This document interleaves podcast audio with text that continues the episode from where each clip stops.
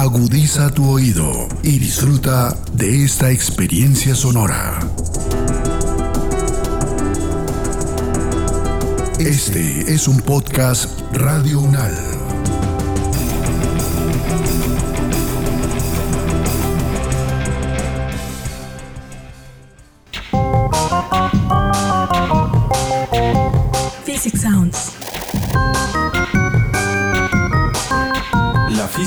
Como nunca te la habían contado.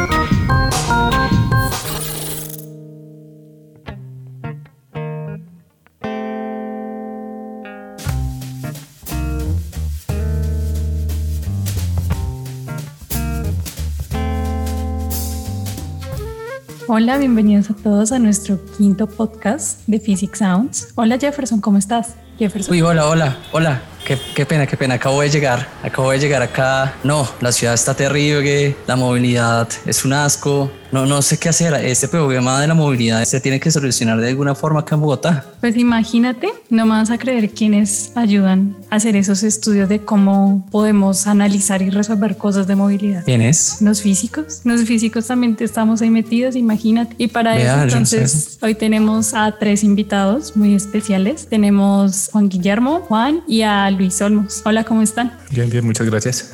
Bien, bien, gracias.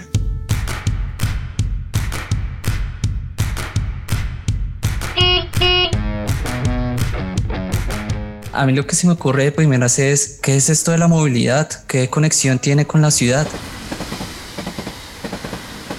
Movilidad, visto de la forma más general posible, hay que hablar de, de transporte. Y el transporte es todo ese movimiento de personas, mercancías y, animales que se da en el mundo. Este tipo de movimientos, si bien en muchos casos es aleatorio en el sentido de que pues las personas deciden de dónde a dónde moverse en su día a día si no lo planean con tanta anticipación. Si bien se da esta situación, sí se puede planear. Si hay personas tratando de estimar cómo se va a mover la gente mañana, cómo se van a transportar las mercancías. Y, y este cómo trata de responder una serie de preguntas. E- Ese cómo es de dónde a dónde. Ese cómo también puede ser por dónde, porque medio y el medio que puede hacer referencia a algo muy general, como medio acuático, terrestre o aéreo, o en qué modo. Si ya es, por ejemplo, en el medio terrestre tenemos automóviles, camiones, trenes, en el aéreo tenemos aviones, helicópteros.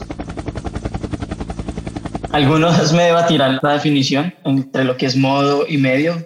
No hay, no hay un consenso muy claro ahí, siempre hay cierta ambi- ambigüedad entre cuál es cuál. En inglés no se tiene esa, ese problema, pero esa es la idea. Y el problema de la movilidad, del cómo vamos a mover todas estas cosas, toda esta gente, se puede entender en cómo afectan estos movimientos el, el medio, ¿sí? nuestro entorno, que pueden ser las ciudades, el campo, el espacio aéreo. Entonces, para saber cómo vamos a afectar ese entorno es que estudiamos la movilidad y en la escala que más nos concierne ¿sí? en el día a día, lo que decía Jefferson, que la ciudad era un caos, tenemos la movilidad en el contexto del urbanismo, que es esos movimientos que hacemos, ese transporte al cual nos sometemos dentro de nuestra actividad, dentro de las ciudades, para ir a trabajar, para ir a estudiar, para ir a comprar algo. Entonces, el urbanismo en conjunto con la movilidad lo que busca es poder hacer eso de la mejor manera posible. Entender, por un lado, esa relación que hay entre nosotros como actores y entre nuestra ciudad y el ambiente como el medio.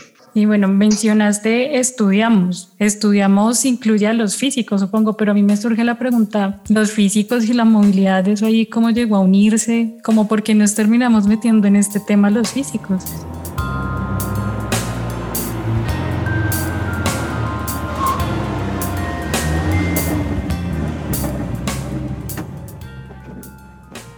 Entonces, al fin de cuentas, el, flujo de unos carros es un fluido y se puede modelar como fluidos. Entonces, tú puedes plantear ecuaciones de continuidad y estudiar el flujo de vehículos en un segmento de carretera tal como si fuera un fluido. Pero porque es interesante para los físicos, aparte de eso, y es que como, como es un fluido, pues tiene muchos fenómenos dinámicos de los cuales nosotros sabemos o lo hemos como las ondas de densidad, por ejemplo. O sea, la densidad de autos a lo largo de una carretera no es constante, ¿sí? Se empiezan a agrupar en ciertos sectores de las carreteras y entonces describir la dinámica de esas zonas de densidad es parte del trabajo en físico. Pero lo que más es importante en esto es que existen, aparte de estas zonas de densidad, existen transiciones de fase si vas aumentando la densidad de autos, entonces ellos empiezan a interactuar, ellos empiezan a estorbar los unos a los otros, ya no puedes ir a una cierta, a la velocidad máxima y llega un momento en que si sigues aumentando la densidad, entonces ese flujo por inestabilidades empiezan los autos a frenar de manera desordenada hasta llegar a tener una congestión. O sea, aparece un trancón en la vía y es una transición de fase entre flujo libre y flujo congestionado. Esto está enmarcado desde la física de la complejidad. Entonces, ¿qué modelos uno rescata de allá? Antes que nada, un poco de, de contexto, nosotros tres, tanto Luis como Juan Guillermo como yo, pertenecemos al grupo de simulación de sistemas físicos de la Universidad Nacional de Colombia, el cual es liderado por el profesor José Daniel Muñoz, nuestro sensei. Él fue quien nos enseñó a todos nosotros acerca de esto. Ha venido introduciendo los automatas celulares para muchas cosas, no solamente tráfico. Y pues bueno, Jefferson, para responder tu pregunta, bueno, Luis ya nos habló de un modelo, ¿no es cierto? Tenemos fluidos. Podemos suponer que las calles son como tuberías y los carros son como partículas de agua que viajan sobre las tuberías. Pero pues resulta que como nosotros estamos en simulación, cuando tienes simulación tienes computadores y cuando tienes computadores tienes que empezar a resolver cosas de forma rápida, o sea, tenemos que poder hacer, saber qué va a pasar con las cosas de forma rápida. Y entonces hay modelos más sencillos que quizás resolver una ecuación diferencial, como serían las ecuaciones de los fluidos, que son los automatas celulares. Es como, imagínate como si tuvieras un juego de estos de Atari donde uno tiene Space Invaders y tiene los muñequitos moviéndose y los muñequitos pueden moverse solamente en ciertas posiciones, pueden saltar de un lado a otro. Entonces, los automatas celulares son cosas de este estilo, donde tú tienes ciertas posiciones donde puedes tener tus muñequitos, en este caso los carros, y se mueven con ciertas reglas muy pues, definidas. Y resulta que como estos modelos siendo tan sencillos a nivel micro, cuando tú creas cosas grandes, por ejemplo, modelas una ciudad completa o te pones a por ejemplo, modelar incluso unas ocho cuadras, un retículo de, varias cuadras, ya los comportamientos que empiezan a surgir porque tú tienes muchas cosas pequeñas interactuando, ahí es donde empieza a meterse la física porque tenemos sistemas complejos, entonces empezamos a hablar de mecánica estadística, transiciones de fase, parámetros de orden y todo esto que viene de la mecánica estadística y que nos permite obtener una información como adicional más allá de simplemente obtener números con un computador. Eso es como la riqueza que nosotros le aportamos a este tipo de modelos.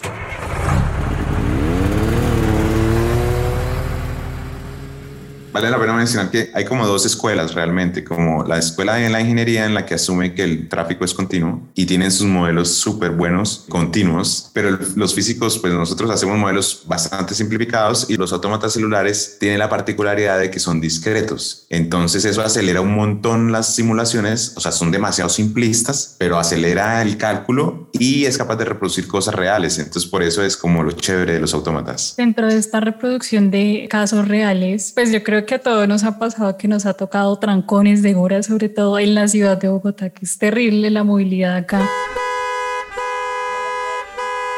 ¿Por qué se genera entonces dentro de esos modelos que se han planteado una congestión? A nivel de calle uno puede entender la congestión como mencioné ahorita, en que a medida que hay más densidad, entonces los autos se van estorbando los unos a los otros, el conductor va a tener que frenar, va a tener que adaptarse a la velocidad de, que está viendo enfrente de él y a su vez esa adaptación no es inmediata, entonces hay un retraso en la adaptación. O sea, tú tratas de estar adivinando en todo momento en qué momento el, el conductor de adelante va a frenar. Entonces ese juego entre lo que está sucediendo enfrente tuyo y el adaptarte a lo que viene y el retraso que tienes, entonces genera estas ondas de densidad que pueden explicar incluso trancones fantasmas, o sea, trancones en los que ni siquiera tú pasas, o sea, bajas la velocidad, sigues andando y después vuelves a acelerar, pero nunca viste ningún accidente ni nada. Entonces es simplemente que las pequeñas perturbaciones de estas dos cosas que están interactuando hace que esa pequeña perturbación se, amplifique y genere estas ondas de densidad. Eso en cuanto a una calle, pero en cuanto a la ciudad uno puede entender bastante intuitivamente qué es lo que sucede, en la, eh, por qué sufrimos de congestión en las ciudades. Entonces la idea es que una ciudad a medida que va creciendo siempre, o sea, va a atender o tiene como destino congestionarse. Una forma intuitiva de verlo es, supongamos que tú tienes una ciudad monocéntrica en la cual, digamos, todo el mundo vive, vamos a imaginar un cuadradito con una densidad de personas que residen en, en ese cuadradito. Pero en el centro de ese cuadradito hay otro más pequeño que se llama el centro. Sí, vamos a decir que todo el mundo trabaja en ese centro, ¿de acuerdo? Entonces, generalmente, digamos, si las personas viven y están igualmente distribuidas en toda el área, entonces la demanda de viajes va a ser proporcional al área, ¿sí? Porque estamos asumiendo que la gente está homogéneamente distribuida. Pero si todas esas personas van a ir en las horas de la mañana, en la hora pico de la mañana, van a, trabajar a un sector de ese cuadrado mucho más pequeño, entonces van a intentar entrar al cuadrado por medio de sus lados. ¿De acuerdo? Entonces, tú tienes una demanda que es proporcional al área. Pero mira que me, cuando llegas al cuadrado del centro, tú tienes que atravesarlo, ¿sí? O sea, perpendicularmente a todos los lados. Entonces tú dices, la, la oferta realmente, o sea, las calles atraviesan perpendicularmente cada uno de esos lados del centro y entonces la oferta, o sea, esas calles son proporcionales al perímetro. Entonces, si a medida que una ciudad crece, su demanda crece con el área, o sea, crece como el lado del cuadrado, pero su oferta crece como perímetro. Ok, y entonces a mí me surge una pregunta. Tú hablabas de oferta y demanda. Y entonces esta oferta y demanda tiene que ver con cómo se planifica el transporte dentro de las ciudades. Sí, y hay algo muy curioso ahí, y es que pues, la oferta, empecemos por ahí, la entendemos también desde el punto de vista del usuario. Sí, la oferta para un usuario de vehículos privados son las vías. Pues yo creo que también podemos hablar un poco de planearlo inteligentemente. Y es que muchas veces la gente dice, no, pues hay mucho trancón, necesitamos más vías. Esa no siempre es la mejor solución. De hecho, la gran mayoría de veces es todo lo contrario a una solución por varias razones. Primero, porque más vías pueden generar un fenómeno que se llama demanda inducida, que es yo tengo una vía nueva que mejora el tráfico temporalmente, voy a traer más personas que quieran usarla, voy a traer más carros y tener más congestión a futuro. ¿sí? Por ahí existe el chiste de que arreglar la congestión con más vías es igual que arreglar el problema del sobrepeso aflojándose el cinturón. También hay cosas como por ejemplo la paradoja de, de Bryce, que uno puede ver matemáticamente cómo añadir una vía más empeora la congestión en una determinada zona simplemente porque las personas toman la decisión egoísta de mejorar sus tiempos de viaje. Entonces, si yo veo que hay una vía nueva por donde llego más rápido, quiero usarla. Y cuando todo mundo piensa de esa forma, termina generando congestión. Entonces, por eso se habla de planificación del transporte. Y yo he tenido la oportunidad de estar en el proceso de planificación del transporte de varias ciudades, estas Bogotá, eh, Medellín, Montreal, un, un tren en México que también estudiamos una vez. Y hay muchas formas de hacer, pero el estándar de oro, el más usado, es algo que se llama el modelo de los cuatro pasos. Y el modelo de los cuatro pasos necesita siempre una serie de insumos, ¿sí? que es, por ejemplo, el uso del suelo para saber qué es lo que hay en mi ciudad, cómo se distribuye, cómo se está usando. Se necesita un censo poblacional y se necesita también saber cómo viajan las personas, saber cuáles son sus necesidades de viaje. Entonces, muchas veces en la adquisición de datos para implementar este modelo de cuatro pasos, se comienza con una encuesta de viajes. En Bogotá, la última encuesta de viajes se realizó en 2019 y en esta encuesta se le pregunta a la gente cómo se mueve en un día típico. Se le pregunta a cada integrante de hogar encuestado a dónde va, a qué horas lo hace, cuánto se demora, qué modo de transporte usa, si usa más de uno, si vive su viaje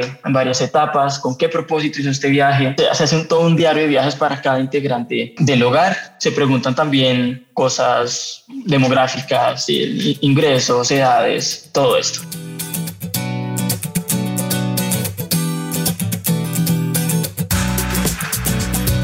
Luego de que se recopilan todos estos datos de mi muestra, se pasa a la construcción del modelo de cuatro pasos y se puede entender con un poquito de álgebra matricial sencilla y empieza como dos vectorcitos. Entonces, estos dos vectorcitos son mi vector de generación de viajes y mi vector de atracción de viajes. ¿Cómo funciona esto? Mi ciudad está dividida en zonas para mayor facilidad y estas zonas se llaman zonas de análisis de transporte y en cada zona, a partir de mi encuesta, yo puedo saber cuánta gente va a viajar a determinada hora. Y también sé de esas zonas cuánta gente va a llegar. Entonces, el vector de la gente que viaja en cada zona y otro es el vector de la gente que llega a cada zona. La primera etapa de este modelo es llegar a un modelo que me pueda a partir de datos poblacionales y de uso del suelo, representar estos vectores. ¿Sí? Porque yo en mi encuesta puedo construir fácilmente estos vectores, pero la idea es que yo pueda a futuro, a partir de, no sé, cambios en el POD, cambios, proyecciones del DANE, del PIB, poder seguir creciendo también estos vectores de generación. Entonces necesito un modelo que me los describa hoy y que me sirva para estimarlos en el futuro. Listo. Entonces tengo mis dos vectores. Una vez los tengo, lo que se quiere es pasar el segundo paso del modelo, la segunda etapa, que es la distribución de viajes. O sea, de mis zonas que generan viajes, hacia dónde se van. ¿sí? O de las zonas a las que llegan viajes, de dónde llegan. Para esto hay varios modelos. Uno de estos es el modelo de gravitación, del cual podemos hablar ahorita más adelante. El punto es que entre mi modelo de generación y atracción de viajes y la distribución, paso de tener dos vectores a tener una matriz. ¿sí? Una matriz que me dice de dónde a dónde van todos los viajes. Ahora que sé de dónde a dónde van las personas, el siguiente paso es saber cómo van, en qué se mueven. Y aquí pasamos al tercer paso del modelo, que es la elección modal. Y es que yo otra vez genero un modelo para saber cómo escoge la gente en qué modo viajar, a partir de la disponibilidad que tenga, de sus recursos económicos, de su edad, de, todo esto yo puedo generar un modelo que por lo general hace uso de modelos econométricos, como los modelos de elección discreta, para saber y poder estimar en el futuro las proyecciones que yo vaya a hacer, en qué modos de transporte se van a mover, van, van a ocurrir todos estos viajes. Una vez que tengo todo eso, ya sé, recapitulando de dónde a dónde va la gente, en qué modelo hacen, necesito saber por dónde. Y esto es por qué vías. Y aquí hablamos del paso final, que es la asignación de viajes. Es decir, tengo viajes en modos y ahora los voy a asignar en la red de mi ciudad. Voy a decir, estos se van, no sé, por la 26, estos se van por la séptima. Porque eso me va a permitir saber qué capacidad necesito yo en mis vías o en mis líneas de Transmilenio o de tren o de tranvía para mover todos esos viajes que se van a dar en determinada hora. Sí, por lo general estos modelos se hacen para la hora pico, que es cuando más demanda voy a tener y pues el modelo culmina en este proceso de, asignación, donde ya puedo yo tener, y existen programas en el que puedo ver mi ciudad con todas sus vías y puedo ver cuánta gente se mueve por cada vía y en qué modo lo hace y si hay o no congestión, qué, qué carriles podría aumentar para que la congestión disminuya o qué pasa si yo intervengo de tal forma la red. Para eso son los modelos.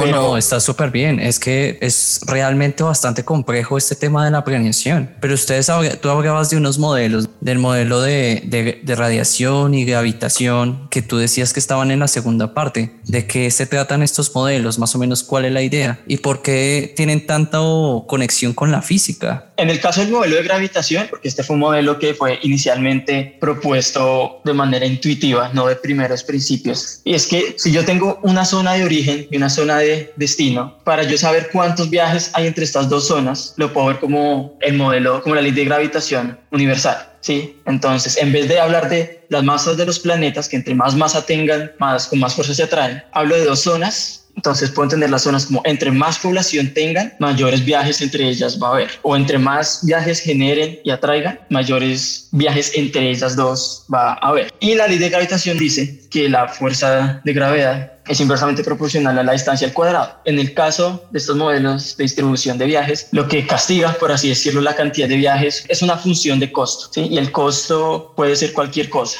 El punto es que a mayor costo, menos viajes va a haber. O sea, entre más le cuesta a la gente hacer un viaje, es menos probable que ese viaje se dé. Y este costo es el tiempo, puede ser el costo en, no sé, tarifas de gasolina, peajes, transporte público, puede ser distancia, así cualquier cosa. Entonces, esto es esa es la analogía que se hace con el modelo de gravitación. Y por otro lado, ¿de qué trata el modelo de radiación? Pues en realidad es muy intuitivo desde el punto de vista de que cuando hay cosas que se mueven, pues yo voy de un lado y llego a otro lado. De forma similar a como por ejemplo un bombillo emite luz. El bombillo emite fotones, los fotones salen del bombillo y llegan a otro lado. Entonces, la idea detrás del modelo de radiación va más o menos por el lado de que pues las ciudades emiten personas o emiten bienes, lo que sea, y ciudades circundantes reciben esas personas, reciben esos bienes. Entonces, dependiendo también de qué tan lejos estén las ciudades, uno también puede empezar a jugar ahí con la permeabilidad de, de las ciudades circundantes se determina qué tantas personas van de una ciudad a otra.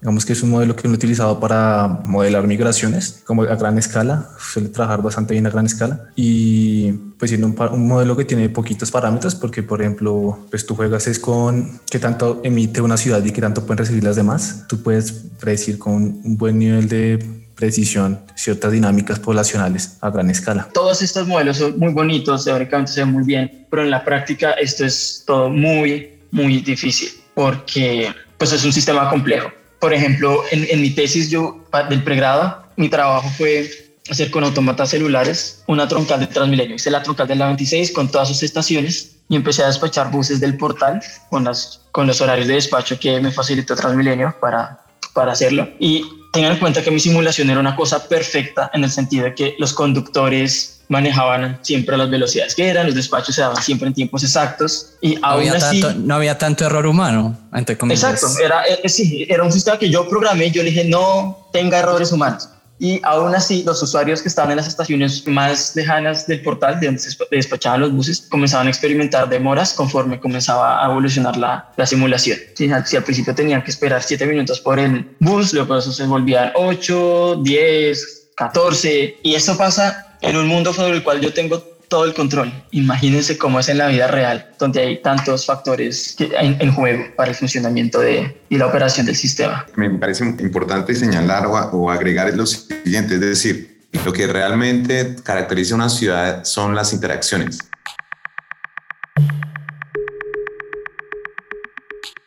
Las interacciones entre la gente. O sea, ciudades son áreas donde hay una gran densidad de personas que interactúan entre sí de muchas formas. No solo hablando, sino que también tomando un metro, tomando un bus, ocupando espacio en calles. Como la ciudad en sí misma son interacciones, pues no es sorprendente ver que los modelos de tráfico o de movilidad vienen de los modelos de interacción de la física. Entonces viene del modelo de gravitación, están interactuando dos poblaciones, o viene del modelo de radiación, en el que también viene inspirado del fenómeno físico de radiación y es como decir, una persona va a viajar de un lugar al otro y va a ser capturado, una persona viaja a su trabajo, tiene que buscar un trabajo, él va a buscar un trabajo de tal forma que gane lo suficiente y que se desplace la mínima distancia posible. Es un problema de optimización. Entonces es como lanzar un rayo y si es capturado por un centro poblado que tiene empleo y que maximice esto, entonces eh, allí se queda y allí trabaja. Estos modelos vienen inspirados de la física, pues simplemente porque los modelos de interacción vienen de la física. Pero lo, lo que es mucho más curioso es que los, estos modelos o los pioneros de estos modelos no son físicos. O sea, en el caso de la gravitación, hay una persona que es muy importante, es un geógrafo que se llama, no me acuerdo el nombre, pero el apellido es Tobler. Y la primera ley de la geografía es todas las cosas interactúan con todas las cosas, pero las que están más cerca interactúan más. Y eso no es más que la ley de gravitación de Newton. Y en el caso de radiación,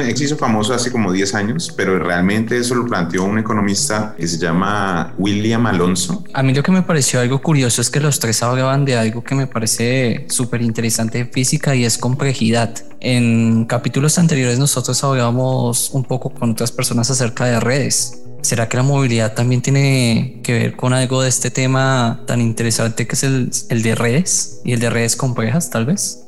Pues yo creo que lo que estaban diciendo, si se basa en fenómenos de interacción, tal vez sí se podría visualizar esto como algún tipo de red en la movilidad. No sé, ustedes que conocen más del tema, ¿qué nos podrían decir respecto a esto? Al cual, mira, o sea, lo que, lo que dije hace poco es las ciudades son interacciones y las interacciones realmente uno las puede volver objetos matemáticos por medio de las redes.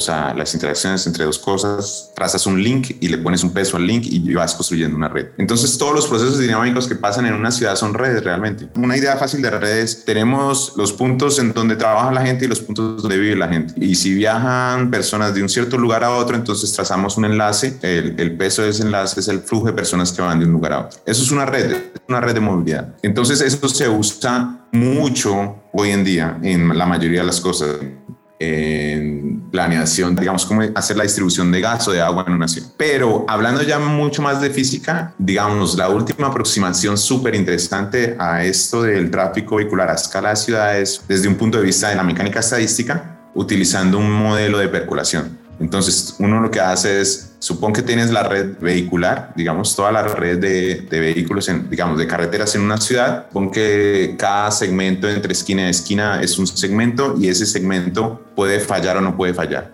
o está congestionado o no está congestionado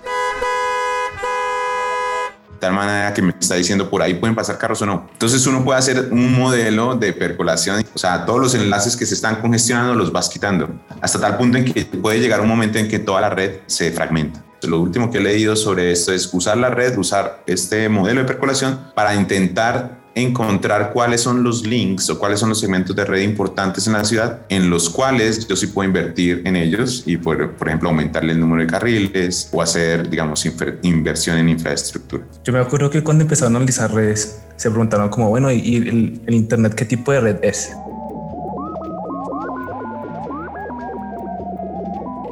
y se preguntaron acerca del internet de qué, qué, qué, tan resistente era quitar estos nodos. Y entonces dijeron como venga, será que hay ciertos computadores que si yo quito cae la red de internet, o sea, ya no puedo comunicar los computadores. Y al principio dijeron sí, la red de internet es una red que está fuertemente centralizada. Este es el problema de tener redes de comunicación que sean fuertemente centralizadas donde tú quitas un nodo y es muy posible que tú ya no puedas comunicar tus nodos eh, opuestos a través de un camino alterno. Y pues resulta que inicialmente dijeron que sí, que era así, pero después cuando hicieron más cálculos se dieron cuenta de que no, que en realidad la red de Internet pues, no es exactamente resistente a quitar nodos. Es una red distribuida, siempre va a haber un camino para llegar de uno al otro, así un ordenador no esté conectado. Sí, es decir, la red es compleja realmente, es vieja, pero el boom viene con el Internet. O sea, es el Internet el que permite que esto empiece a, a evolucionar el conocimiento de, de ello. Porque el Internet es la primera red que se deja medir.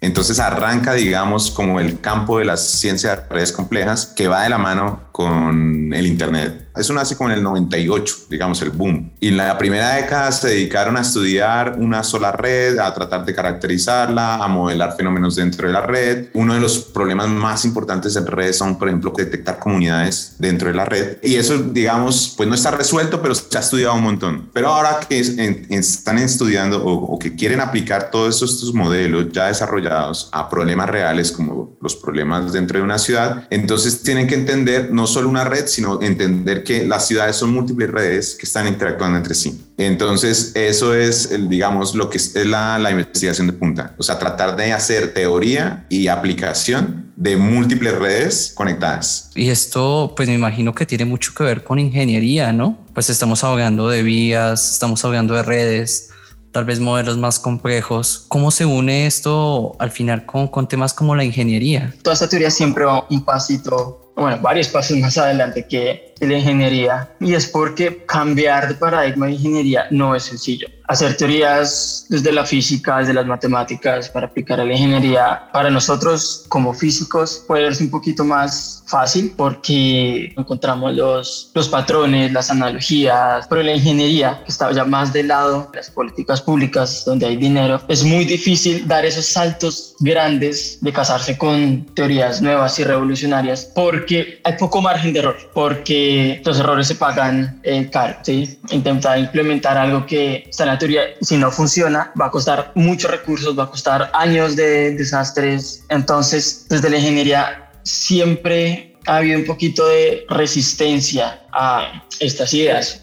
Poco a poco se va encontrando la, la necesidad dentro de la ingeniería de incorporar todos estos nuevos saberes para entender un poco mejor los, pues todos los, los, fenómenos que se ven en las, en las ciudades. Pero, pero el mensaje es, es, que no es sencillo y que se requiere más que una teoría muy bonita para hacerlo realidad. Pero así como tú lo hablabas, esto tiene mucho que ver con política al final, ¿no?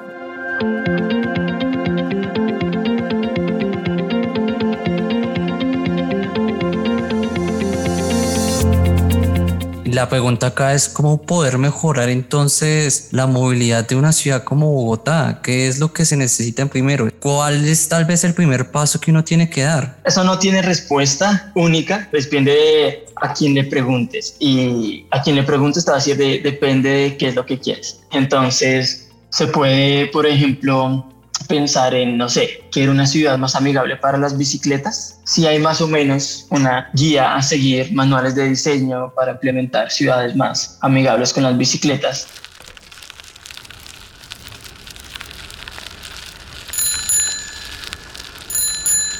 Pero muchas veces eso va en contra de intereses, por ejemplo, del transporte privado, de las vías para que los carros y los taxis circulen. Entonces, a, quien le preguntes y le digas que quieres mejorar más bien que, que no haya tantos trancones, te va a responder algo completamente diferente que esto de las bicicletas. O quien diga que quiere mejorar el transporte público, es decir, no sé, meta más Transmilenio. Hace poco en, en mi clase de planificación, mi profesor que es iraní me, me, lo dijo, me dijo, yo fui con el Banco Mundial en, en los 2000, la primera década de los 2000, a hacer unos estudios sobre la posibilidad de hacer un metro en Bogotá. Y cuando yo llegué allá no entendí por qué estaban gastando toda esa plata en estudios y todo para un metro. Si Transmilenio ya les funciona de maravilla, ¿por qué no siguen construyendo Transmilenio? Pero si preguntamos de nuestro lado en Bogotá, ya no sabemos nosotros todos los, los reparos que hay con el sistema de, de Transmilenio. Entonces la, la respuesta no es única y encima de eso cuando se llega a una respuesta tiene que pasar por el último filtro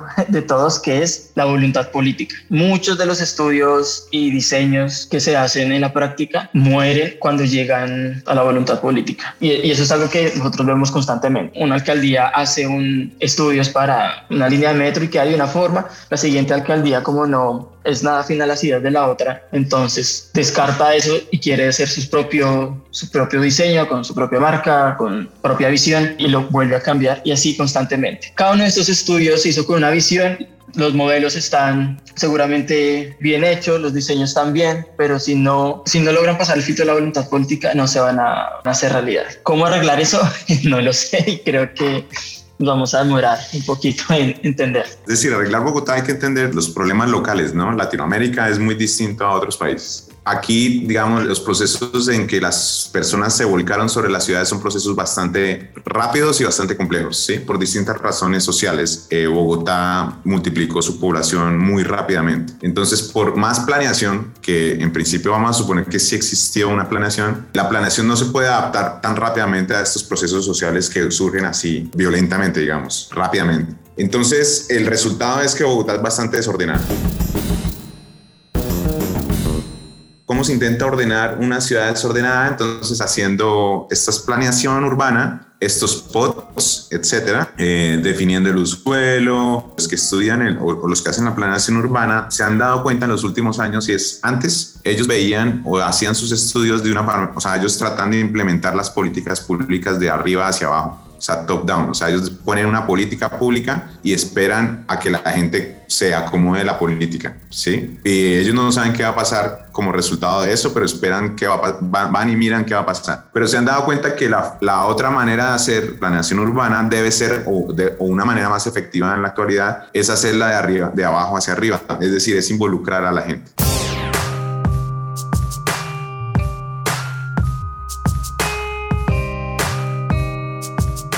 Entonces, en el caso, volviendo un momento a la congestión vehicular, la congestión vehicular en una ciudad uno la puede entender como un problema de eh, demanda sobre oferta, ¿sí? O sea, cuántas calles tengo, cuánta demanda genero, cuántos viajes genero, pero también hay una componente importantísima, es qué tan lejos vive la gente de su lugar de trabajo. Entonces ahí ya empiezas tú a involucrar no solo la oferta y la demanda, sino cuánto tiempo va a viajar la gente de un lugar a otro, cuánto se le va a demorar su viaje, ¿sí? Porque entre más dure yo en las calles, pues voy a perturbar más el tráfico y voy a hacer, más trancón. Entonces, dentro del punto de vista del urbanismo, pensándolo como de abajo hacia arriba, uno lo que puede decir es, bueno, si yo quiero disminuir la congestión, yo lo que puedo es aumentar la oferta, o sea, construir más vías. Pero Juan Guillermo ya nos dijo que no, eso no se puede, sí, porque ya se ha demostrado en que no sirve. Entonces uno puede pensar, ah, bueno, entonces disminuyamos la demanda. ¿Y la demanda, cómo se disminuye? Pues, pues bajemos el uso del carro. ¿Sí? O sea, disminuyamos el uso del carro, bajemos a la gente de los autos y montémoslos en una bicicleta. Y por eso es que desde hace unos años hemos escuchado este, este tipo, esta escuela urbanística de, bueno, vamos a usar la bicicleta. Si esto no funciona, entonces otra forma de resolverlo es, bueno, hagamos que la gente viva más cerca a su trabajo. Pero noten que eso es, tiene mucho que ver con la justicia social, es decir, una persona que no tiene dinero no puede vivir cerca de su trabajo y le toca irse muy lejos a vivir a otro lado. Quiero decir que el problema de la planeación urbana es súper complicado complicado en donde intervienen un montón de, de, fenómenos dentro de la ciudad y que no es simplemente voy a dictar esta política y, y, eso se va a arreglar. No, es una cosa de complejidad, es un sistema complejo. Y ni siquiera un sistema complejo, son muchos sistemas complejos interactuando entre sí. Y realmente no, no solo son los actores, sino también todas las disciplinas que están de fondo, ¿no? Nos han hablado que pues está la ingeniería, están los políticos, están, bueno, mil y un disciplinas que no solamente van de la mano de la teoría que propone la física, sino también con todo ese proceso de poder llegar de la teoría a algo visible, a, a una mejora tal vez en este caso de la congestión. ¿Tú qué opinas, Jefferson? Yo creo que realmente es un programa multidisciplinario. No sé si ustedes quieren cerrar algo o decir algo para, para darle cierre a esto con, con esta idea de que, de que si queremos mejorar, le tenemos que apuntar a un trabajo conjunto.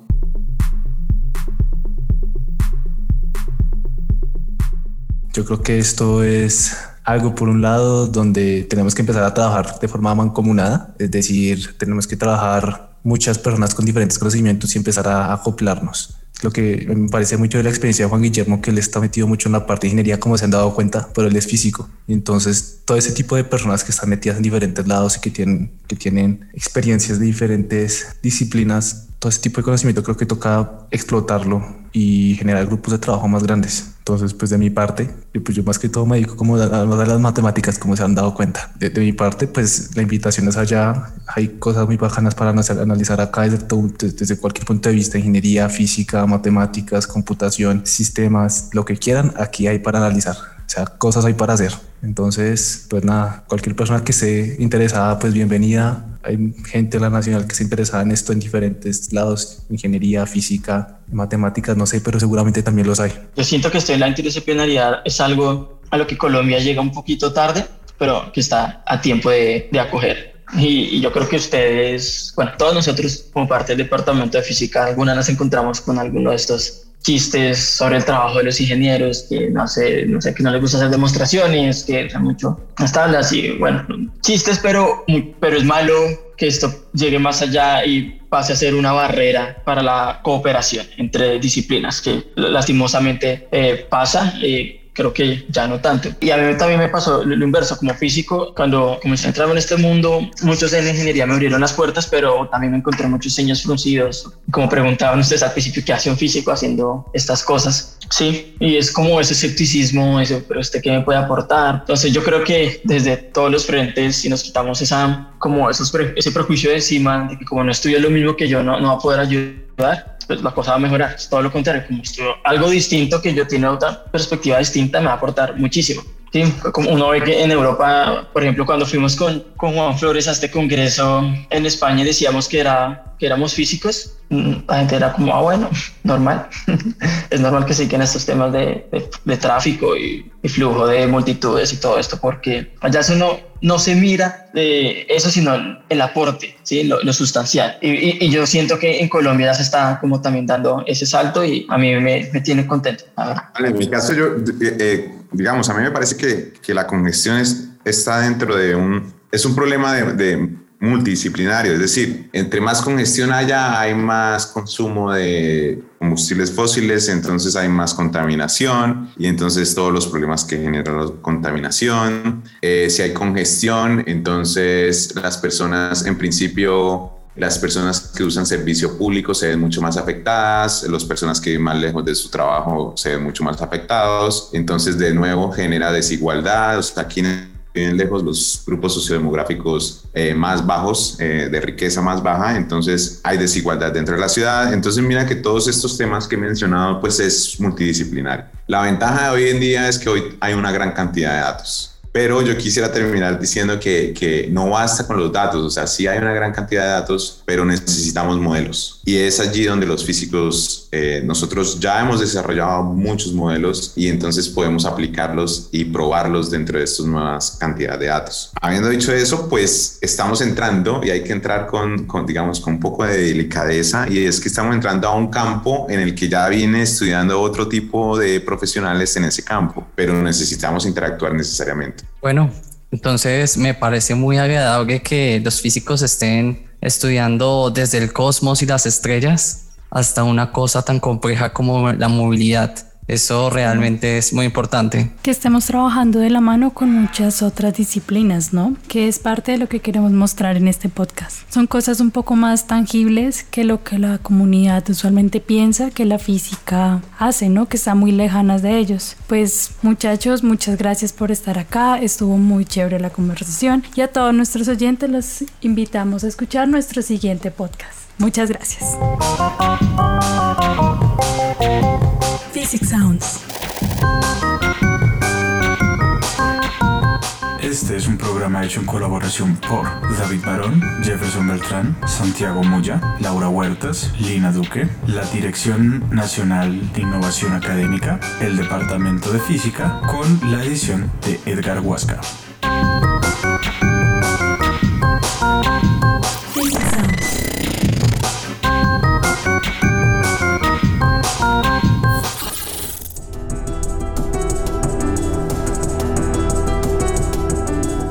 Las opiniones aquí expresadas son de entera responsabilidad de sus autores y solo comprometen a los realizadores de este podcast. No representan necesariamente el pensamiento de Radio UNAL ni la posición oficial de la universidad.